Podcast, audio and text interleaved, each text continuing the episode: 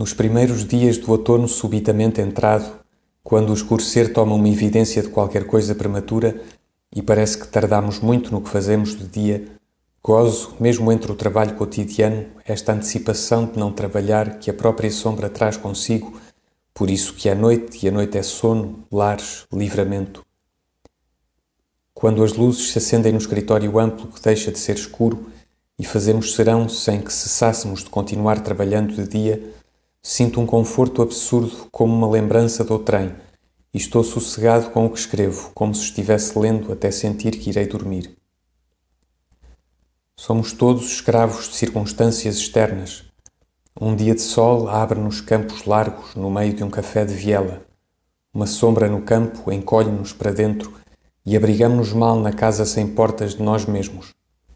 Um chegar da noite até entre coisas do dia alarga, como um leque que se abre lento, a consciência íntima de dever-se repousar. Mas com isso o trabalho não se atrasa, antes se anima.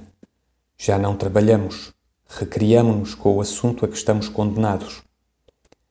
E de repente, pela folha vasta e pautada do meu destino numerador, a casa velha das tias antigas alberga, fechada contra o mundo, o chá das dez horas sonolentas, e o candeeiro de petróleo da minha infância perdida, brilhando somente sobre a mesa de linho, obscurece-me com a luz a visão do Moreira, iluminado a uma eletricidade negra infinitos para além de mim.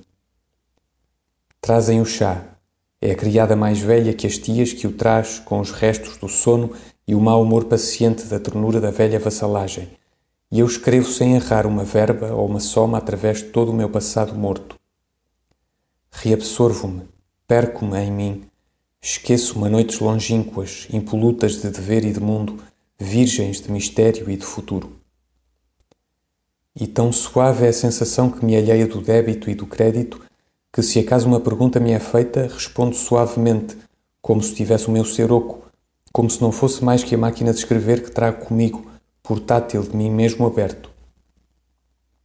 Não me choca a interrupção dos meus sonhos, de tão suaves que são, continuo sonhando-os por trás de falar, escrever, responder, conversar até. E através de tudo o chá perdido finda e o escritório vai fechar.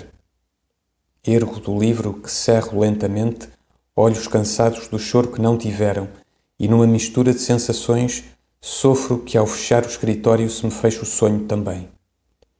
Que no gesto da mão com que cerro o livro encubra o passado irreparável que vá para a cama da vida sem sono, sem companhia nem sossego, no fluxo e refluxo da minha consciência misturada, como duas marés na noite negra, no fim dos destinos da saudade e da desolação.